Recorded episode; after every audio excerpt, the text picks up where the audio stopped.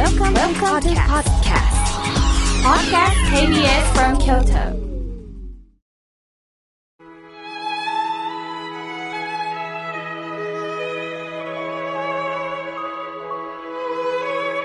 改めまして、僧侶の河村明慶です。今日の法話のテーマは、私が私で入れるその瞬間はどういう時かをお話したいと思います。さて、冬至ですよね。もう真冬の到来です。まあ、冬至ということで、日本では古くからまったかいものを食べるのと同時に、お風呂に入って温まる特に柚子風呂に入ると一年中風邪をひかないと言い伝えがあるようです。この柚子は、柚子をかけた語呂合わせからお風呂に入って柚子よく行きましょうとも言われてるそうです。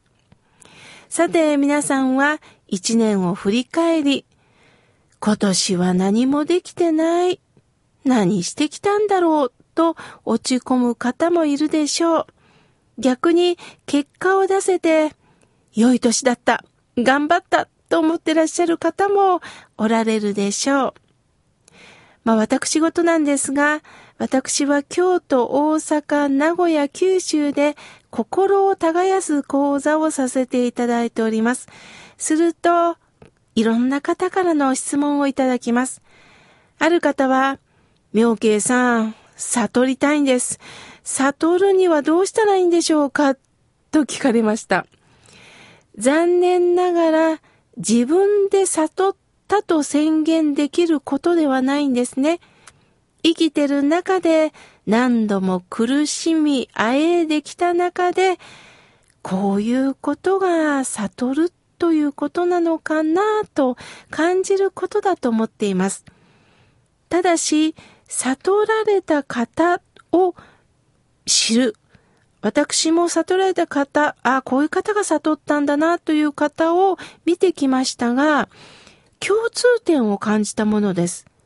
どういう共通点かというとね、自分と他人を比べない。他人は幸せで、私は不幸せだとは思ってらっしゃらない方が悟られた方かなと思います。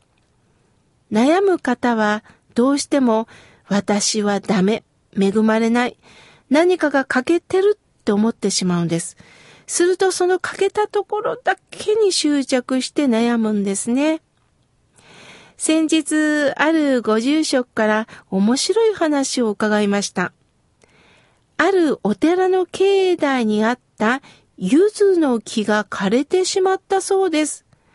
困ったご住職が知り合いの方に、柚子の木に代わる何か実のなる木ってないですかって頼んだそうです。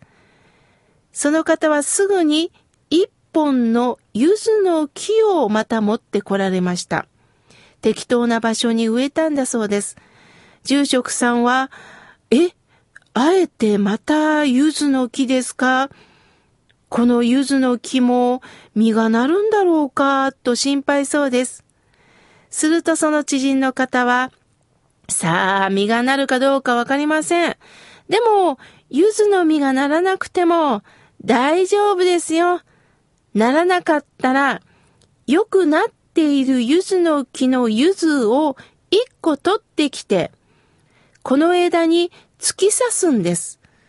すると次の年ぐらいから柚子の実ができますよっておっしゃったそうです。ご住職は、ええー、どうしてそんなややこしいことをするのかな？本当ですか？って聞くと、知人の方は、実は、柚子の木が自分は何の木だったかなって迷うんですよ。よそ見して、え？あのみかんの木？え、僕もみかんの木？リンゴを見ながら、リンゴの木？あ、僕もしかしてリンゴ？そう見ているうちに自分は何の木なんだろう？ということを忘れるそうです。だから、実がならないんですよ。そこで外からあなたはゆずなんですよ、ということで、ゆずを突き刺してやると、ゆずの木はびっくりして、ああ、私はゆずだった、ゆずだった、そうだった、そうだった、と認識して、次の年から実らせるそうなんです。先日お世話になった方から、郷ひろみさんのディナーショーにお声かけいただきました。2枚あったので、私はお世話になってる女性、しかも昔から彼女は郷ひろみさんの大ファンなんですね。その T さんを誘ったんです。それはそれは彼女喜ばれてね、もう眠れない。日々 CD は毎日のように聴いてるそうです。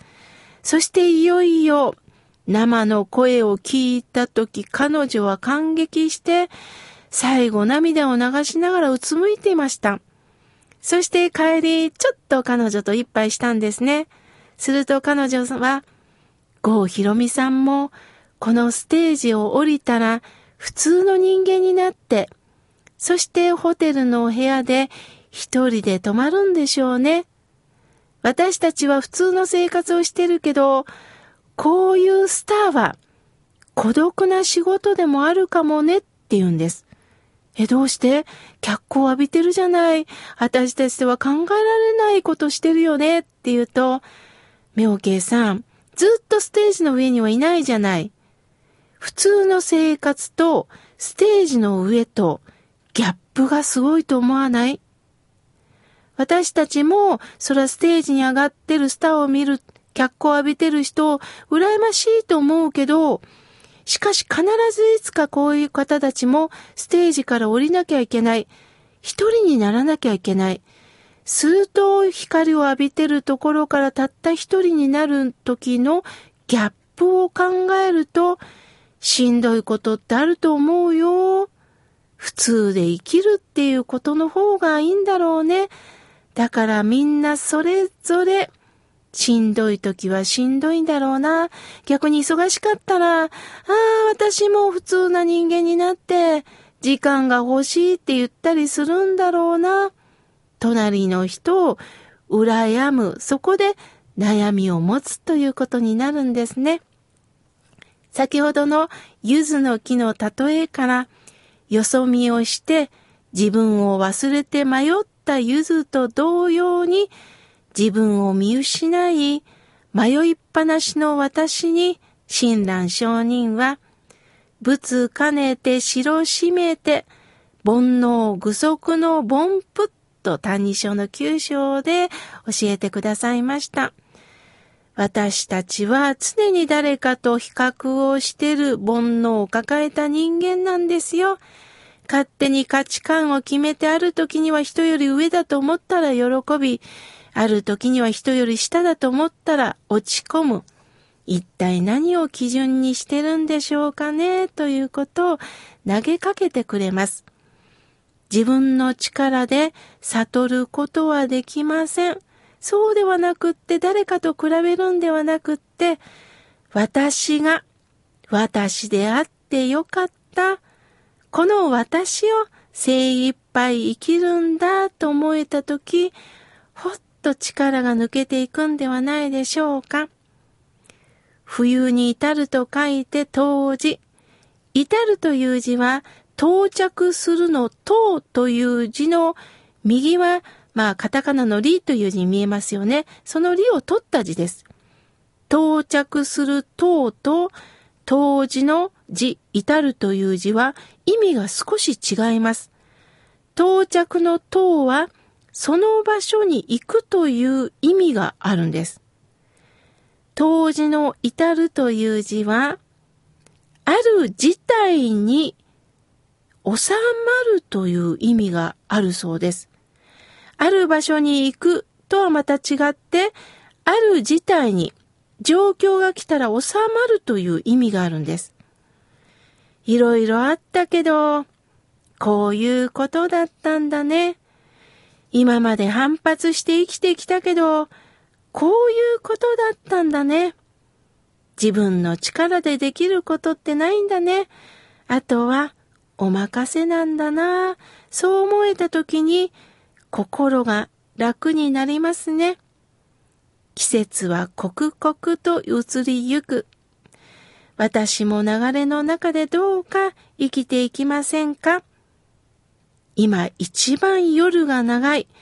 ではその夜をじっくりと楽しみましょう。皆さん、夜空を見てください。まもなく満月ですよ。